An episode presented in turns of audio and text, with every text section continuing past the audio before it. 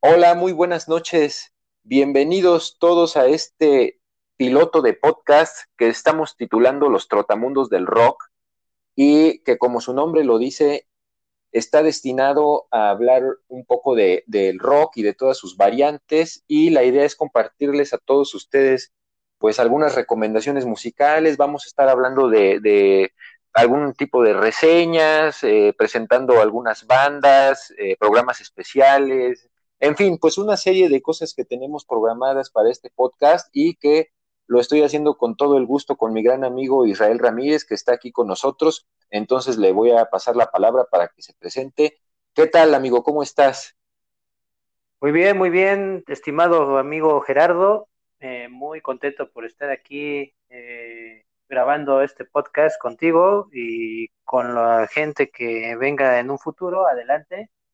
Eh, estamos muy contentos, como te digo, porque eh, este es un inicio de un proyecto que hemos eh, pues tratado de llevar durante muchos años, hemos tratado de, de, planear esto durante muchos años, entonces queremos dar noticias, queremos dar este, sobre todo recomendaciones de discos, seguramente unos muy conocidos ya por la gente, otros no tan conocidos, pero lo que queremos hacer es aperturar un poco el mundo, este grandioso mundo del rock eh, y del metal y todas sus variantes eh, a toda la gente que nos pueda escuchar.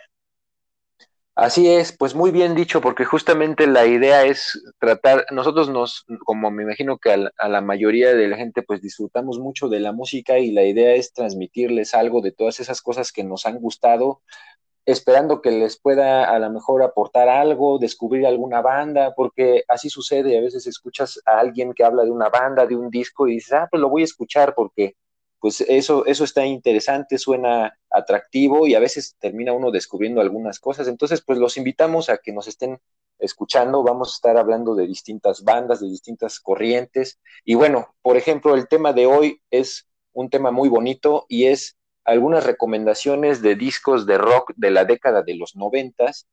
Y pues un poco la idea de esto es, aprovechando esta etapa que, estamos viviendo actualmente por el, coronavirus y todo esto que nos ha impedido quizá realizar muchas actividades, ir a conciertos y, cosas por el estilo, pues al menos que podamos escuchar algo, descubrir algo.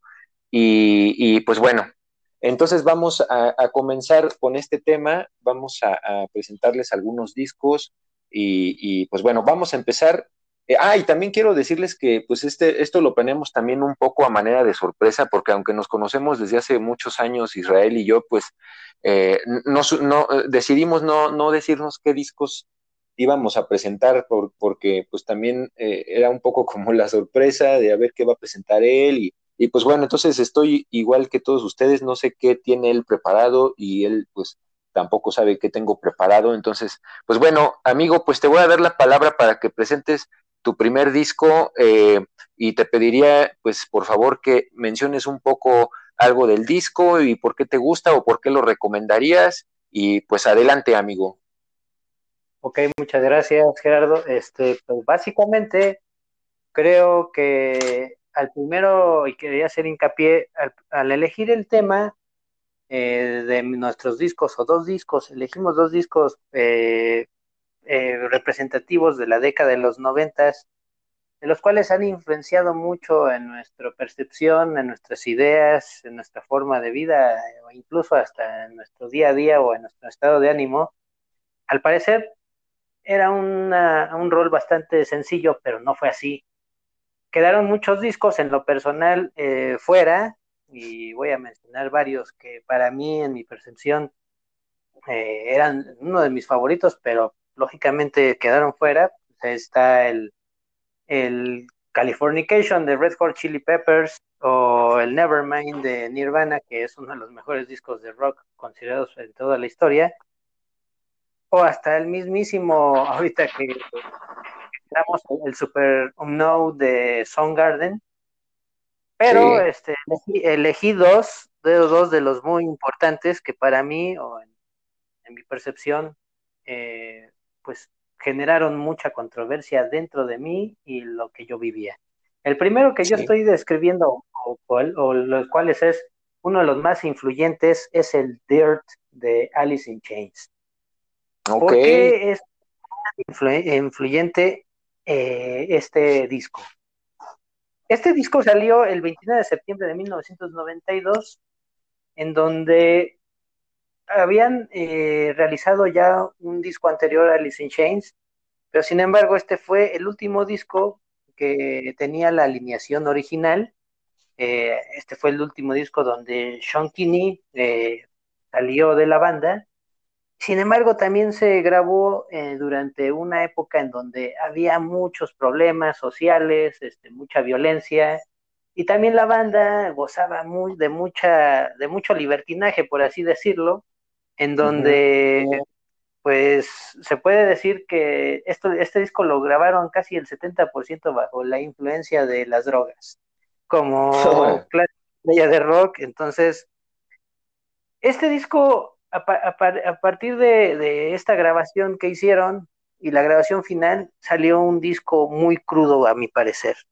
Eh, empieza con un, una canción llamada Den Bones, donde sale un grito desesperado de, este, de Lane Staley, en donde mostraba tanta desesperación y decidieron grabar esa parte de ese grito porque les, parecía correcto. Vienen eh, siguientes tracks en donde, por ejemplo, Down in a, Hole, donde este, está demostrando eh, dedicado, una letra dedicada totalmente a la depresión, a las drogas, etcétera, que caracterizaban mucho a, este tipo de letras de, Alice in Chains.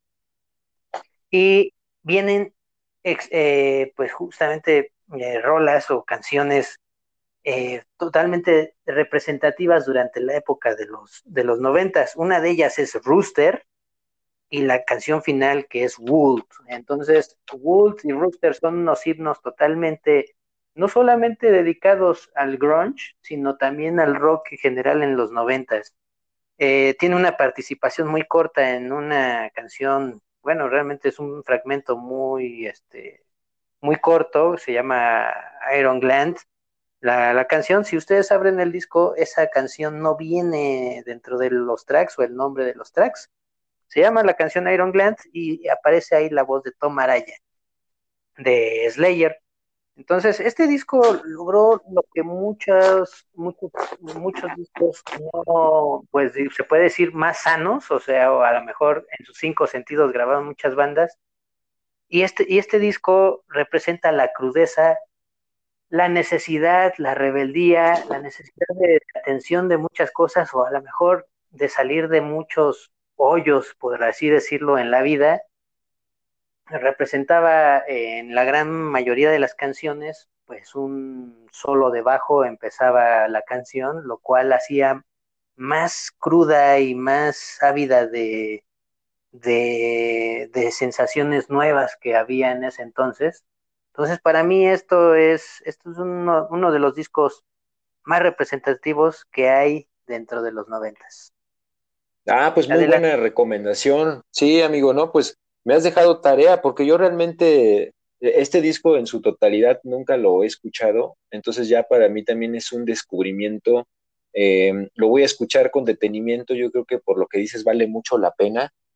Y, pues sí, sin duda es, de, las, de estas bandas que, pues eh, a los principios de los 90 sí hicieron como un, una pues revolución en el sonido de lo que venía siendo el rock y se fueron un poco más como a lo pesado, al, grunge, tirándole un poco. Entonces, es, es, son esas bandas que hicieron como esa transición y que yo creo que, son muy importantes justo por eso, porque es como un eslabón entre lo que venía siendo el rock previo a, estas bandas de grunge y en lo que derivó después, porque no, no solo el grunge, sino como que también eh, fue importante para todo lo que derivó musicalmente de esa ola, ¿no? Exactamente, y le has dado justamente el clavo, es el eslabón. Alice in Chains era considerado como el eslabón entre el grunge y justamente el, rock pesado, en este caso como bandas como Helmet eh, y otras bandas un poco más de ese género. No, pues muy bien, y pues mira, justamente hablando de eslabones, yo el disco que ahora quisiera presentarles es también, yo considero un eslabón mm, en, en, cierta forma en, también en la música, aunque un tipo de rock un poquito distinto. El disco del que les quiero hablar es The Bends de Radiohead. A, mí en lo personal es un disco que, me gusta muchísimo. Yo cuando lo escuché la primera vez, lo digo, me generó muchas emociones porque realmente Radiohead es de esas bandas que, que tienen como, por decirlo así, la cruz de tener un super éxito en su primer disco, porque venían de tener un éxito muy grande con Creep en, el disco de, Pablo Honey. Y, pues realmente eh, como que ese tipo de, bandas que tienen ese éxito a veces quedan sepultadas por ese éxito y ya no se levantan y siempre, siempre son conocidos por un solo hit. Pero Radiohead eh, en el segundo álbum que fue The Vents, para mí como que hicieron también un cambio eh, de, lo que fue su primer disco un poco más pesado, con guitarras más distorsionadas, a un disco mucho más acústico, eh, con, yo desde mi punto de vista siento que tiene más melodía. En fin, hicieron yo creo que una transición muy, muy buena con ese disco y, que pues finalmente hizo que Tom York, como líder de la banda, eh, explotara como compositor y, también el resto del, grupo, porque pues en ese disco eh, también el resto de los integrantes aportaban en, algunos temas, en, arreglos, en, acordes, en fin, yo creo, a mí se me hace un disco muy consistente. Eh, es un disco que pues salió en, marzo de 1995 y pues bueno, tiene temas muy, muy conocidos de la banda como eh, nice Dream, Fake Plastic Trees, em, eh, el tema que da disco, que da título al disco que es The Bands, High and Dry, em, y bueno, pues mi favorita de ese disco es Bulletproof, I Wish I Was. Es, una canción que a mí me gusta bastante y que es un disco que, que, pues es muy probable que ya lo conozcan, pero si no es así, vale mucho la pena escucharlo y si ya lo conocen, vale la pena volverlo a escuchar, apreciar los arreglos musicales. Em, y, pues bueno, justo él, decía que era como un eslabón porque es como la transición, es como, yo siento que es como una pieza ahí que marca la diferencia entre los orígenes de Radiohead y ya pues después todo lo que hicieron más experimental, eh, en, bueno, y después pues vino K Computer eh, y todos los demás discos que ya conocemos como Key Day, Amnesiac, eh, In Rainbows, en fin, yo siento que The es como el eslabón entre, entre el primer Radiohead y lo que hicieron después. Entonces a mí es, un disco que, me gusta mucho y, pues bueno, que se lo recomiendo bastante. Y pues bueno, pues vamos a, continuar, amigo, vamos a continuar con un disco más. Si, si nos quieres aportar, por favor, alguna otra recomendación que tengas por ahí preparada. Sí, eh, y con gusto, pero antes quería hacer justamente un, paréntesis y un, un, tipo de comentario antes de cerrar el tema de The Benz. Eh, sí, efectivamente, mucha gente conoce lo que es eh, Pablo Honey, lo que se hizo con Creep, y lo que después se hizo después de The Benz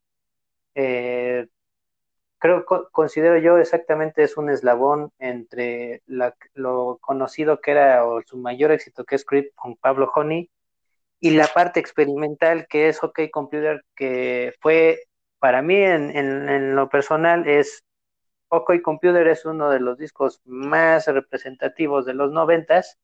Sin duda es uno de mis comodines, es uno de mis favoritos de toda la historia del rock por la parte experimental, las canciones que vienen ahí como Paranoid Android, como eh, todo lo que es No Surprises, o Karma Police, incluso también es una de las canciones más representativas para mí dentro de esa década. Pero este The Benz tiene unos cortes que, muy poca gente ha, ha, desmenuzado, por lo menos yo he visto que la gente que, que realmente le ha puesto atención a ese disco eh, se queda con él, ¿eh? se queda enamorado totalmente de él. Entonces, sí, sí, sí. Muy buena opción, ¿eh? Muy buena opción en esa parte.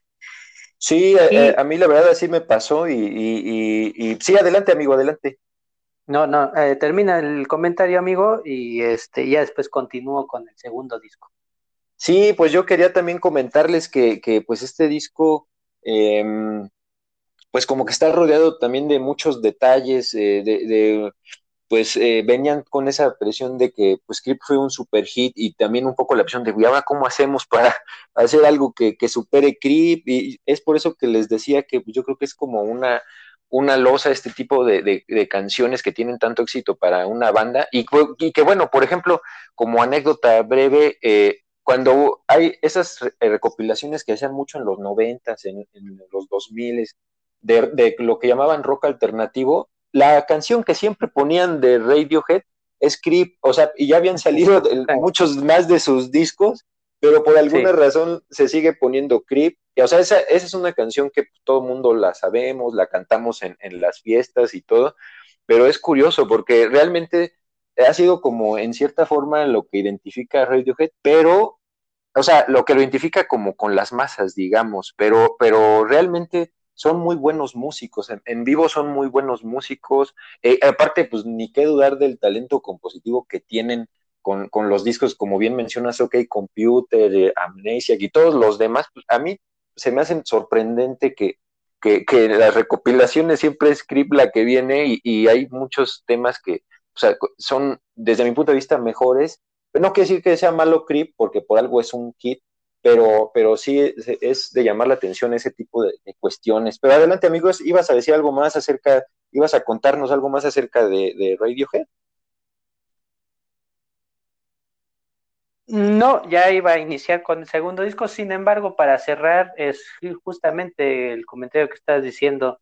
Radiohead, de hecho, es una de las canciones que ellos odian tocar en vivo pero lamentablemente es la que les pide toda la gente. O que ya no la tocan, ¿eh? Ya, ya en ocasiones hay conciertos que yo, sí, sí, sí, ya toman su, la potestad que tienen de, no, vea, vamos a omitir esto. En algunos ya como que de plano sí, no, no la tocan, pero bueno, pues adelante, amigo, danos tu, danos tu segunda recomendación.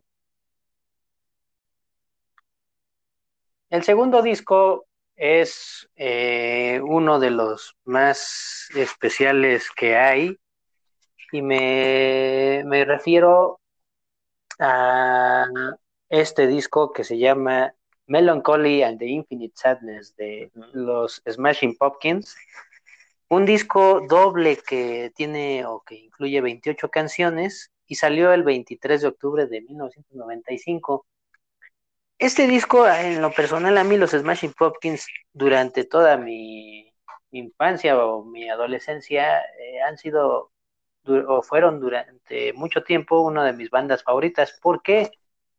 Porque tenían cortes muy melancólicos, este, tenían muchas letras, eh, pues no depresivas, pero sí canciones muy románticas hasta cierto punto, en donde pues, hay este, odas este, o canciones escritas eh, como Disarm, que es un himno de los noventas de una canción, cómo debe ser escrita, eh, una canción romántica de cómo debe ser escrita de manera ideal. Y este, este disco consta de dos, de dos CDs, o en este caso dos partes. Eh, uno que es el de Down to Dusk, que es el disco 1, y el segundo es el de Twilight to Starlight. Así se dividen este, este, este magnífico disco el cual incluye canciones eh, desde el inicio, empiezas a notar que hay una composición muy diferente a lo que se estaba dando normalmente en los noventas. Este disco lo prepararon los Smashing Pumpkins, eh, les dijo Billy Corgan que prepararan este disco como si hubiera sido el último o como si fuera el último que, escribirían como banda. Y realmente pues tuvieron ahí, cierta razón porque al final Jimmy Chamberlain, el, baterista, pues, dejó de, ser parte de los Smashing Pumpkins. Eh, después de este disco, sin embargo, dejaron un legado totalmente a la música. Empezamos con Melancholy and the Infinite Sadness, que es la canción o el track que da el título a este magnífico disco, el cual es una pieza de piano instrumental totalmente, y después de ahí escuchas el primer momento del segundo track, empieza la, pieza filarmónica de, de, Tonight Tonight, que es una de las canciones más preciosas que he escuchado en mi vida. Eh, después de ahí, pues vienen canciones como Zero, eh, Bullet, Bullet, with Butterfly Wings, que son canciones más pesadas, más estridentes, totalmente opuesto a lo que nos ofrecieron en los dos primeros tracks. Y después de ahí va, hay una variación de tracks en donde concluye con Take Me Down, y después inicia el segundo disco con Where Boys Fear to Treat. Eh, pues, eh, y ahí pasamos justamente con Theory Tree, que es en lo personal una canción muy bonita. Y después sigue 1979, que es un track eh, que revolucionó totalmente, o es uno de los soundtracks de, los, de, los, de esa década, la cual curiosamente se iba a quedar fuera de, todos estos tracks, de estos 28 tracks, porque justamente el productor dijo que no era tan buena esa canción como para poder incluirla dentro de este disco, pero realmente pues desentonó mucho en el sentido de su comentario porque al final fue un éxito rotundo esa canción.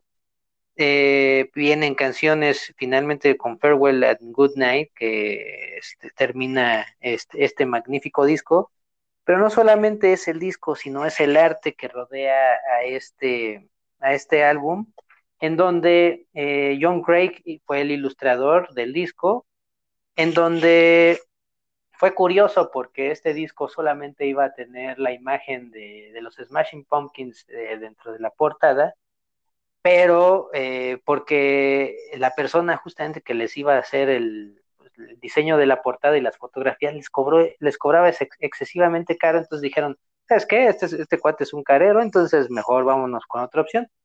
Decidieron contactar a John Craig y él ilustró, eh, simplemente lo que hizo fue eh, ensambló dos piezas, que es el Saint Catherine of Alexandria de Rafael y el souvenir de Jean-Baptiste Gross, este, eh, estos dos los ensambló y esa es la portada que vemos, que es eh, en este maravilloso álbum.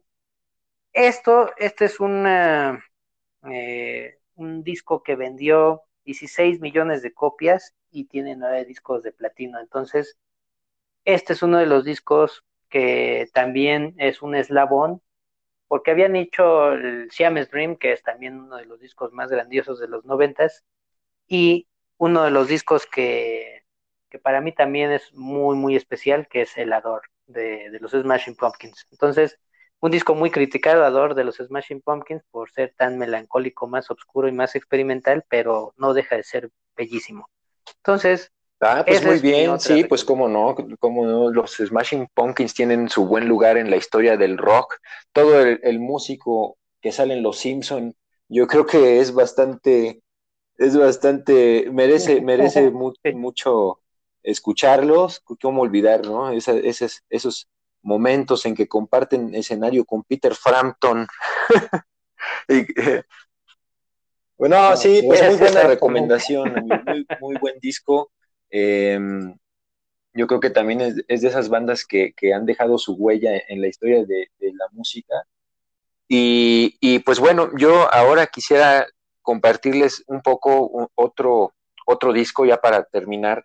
Eh, em, me voy a ir un poco más hacia, hacia el mainstream, digamos, del rock de los noventas, pero a mí es un disco que, para mí significó mucho cuando lo escuché porque me hizo descubrir un nuevo mundo, digamos, eh, en cuanto a la música. Eh, em, en fin, representó muchas, muchas cosas en mi adolescencia y juventud y, pues bueno, les estoy hablando nada más y nada menos que de Oasis, de su primer álbum que fue Definitely Maybe.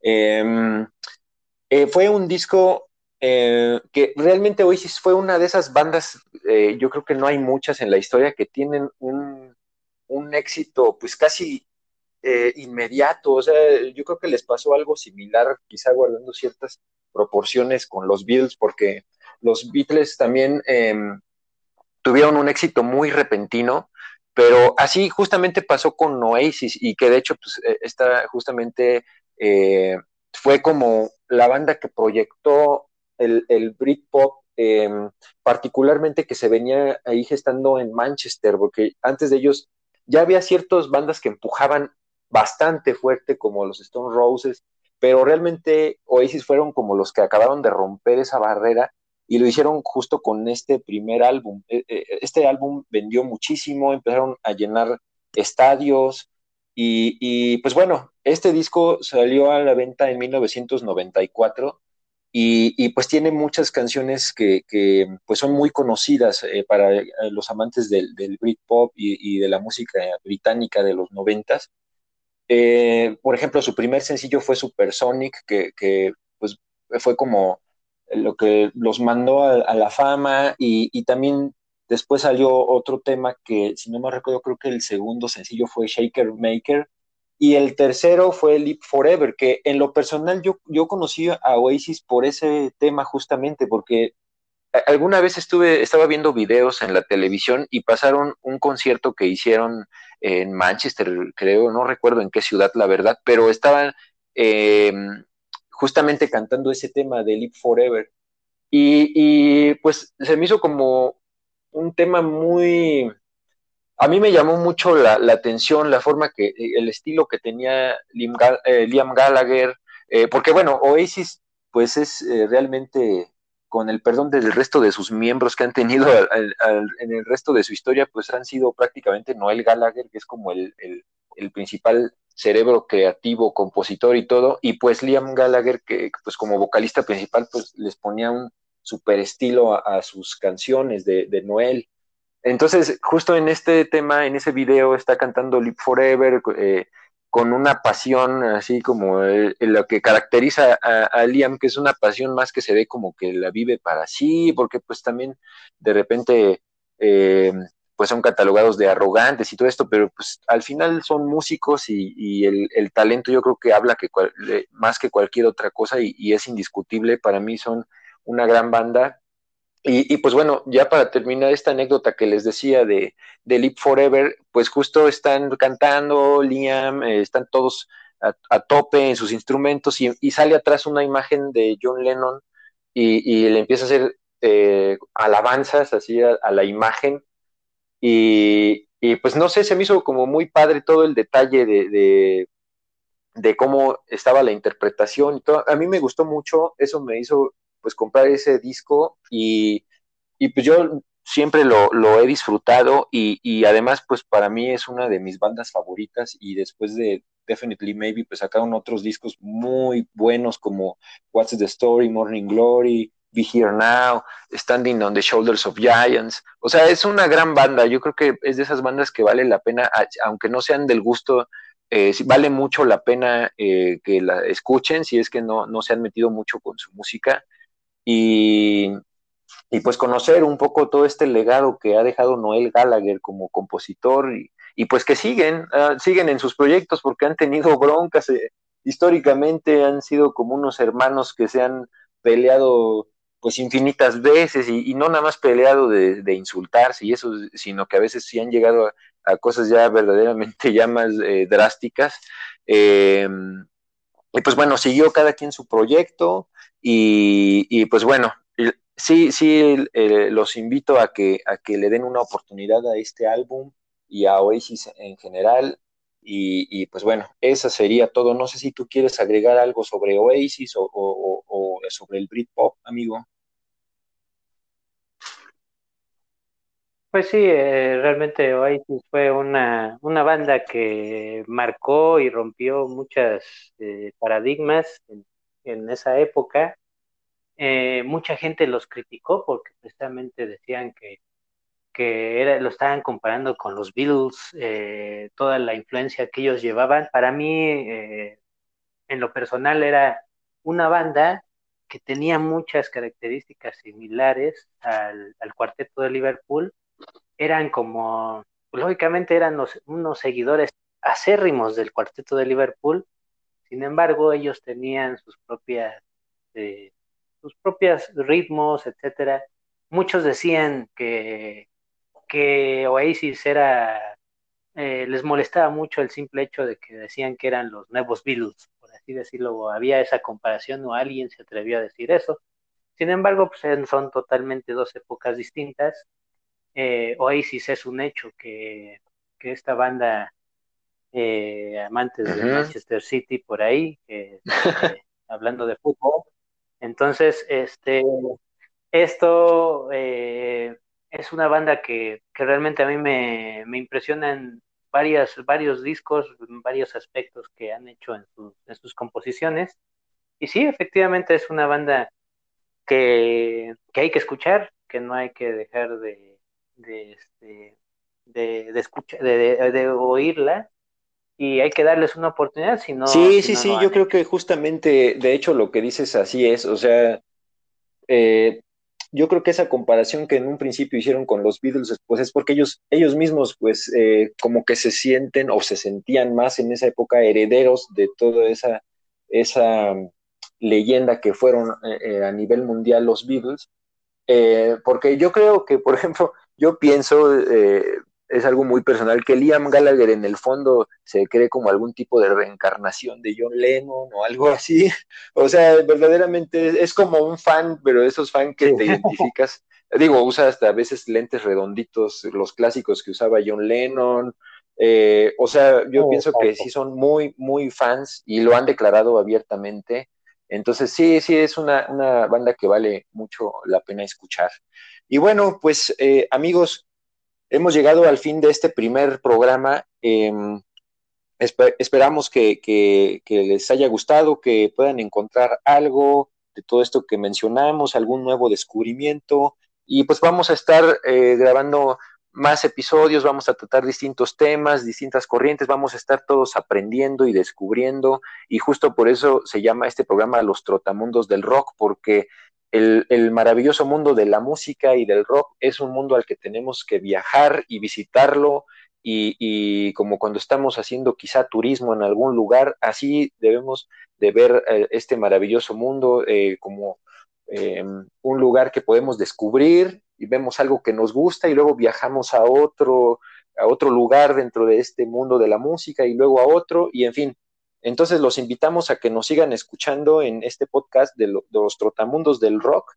Y pues bueno, no sé si quieres agregar algo más, amigo, antes de despedirnos. Sí, claro, este, estamos justamente en el grupo de Facebook, que es Starway to Hell. Eh, los invitamos a que se unan directamente en ese grupo, en donde damos reseñas, este, también damos recomendaciones de discos, de igual manera ponemos memes, etcétera, para un poco romper el hielo dentro del grupo. Eh, eh, denos sus comentarios, déjenlos, es muy importante para nosotros. Seguramente hay N cantidad de discos de los noventas que para cada quien es muy representativo. Seguramente van a decir, ¿por qué dejaron fuera el Nevermind, ¿no? De Nirvana, o por qué dejaron fuera algún otro que, este, el Californication, que lo mencioné, entonces, este, son en dos discos creo que no, no íbamos a poder eh, decir lo más representativo y en casi 40 minutos que, nos estamos echando de programa. Eh, pero déjenos sus comentarios y también si hay alguna recomendación, también pónganla y los comentarios también ahí dejen el por qué les parece sus discos representativos de los 90 y el por qué son así, eh, por qué impactaron dentro de su vida, dentro de su juventud, o ahorita a lo mejor están impactando. Eso los invitamos. Sí, eso es muy importante. Eh, vamos a estarles diciendo a través de estos programas de nuestras redes que lo que tenemos pensado, tenemos eh, planeadas algunas cosas para que podamos estar todos en contacto y pueda haber esa retroalimentación, que nos puedan mandar sus comentarios, eh, en fin, va a estar totalmente abierto. Eh, esto se trata, como lo hemos dicho, de un descubrimiento. En, estas cosas, pues nadie tiene una verdad absoluta, como prácticamente en, nada. Entonces, pues siempre vamos a estar abiertos a sus comentarios, a, recibir sus recomendaciones. Y bueno, ya les iremos pasando más datos en los siguientes programas. Entonces, muchas gracias por, por el tiempo que nos han dado. Y pues bueno, mi amigo Israel Ramírez y su servidor Gerardo Mendoza les agradecemos y los esperamos en el próximo programa. Estén al tanto.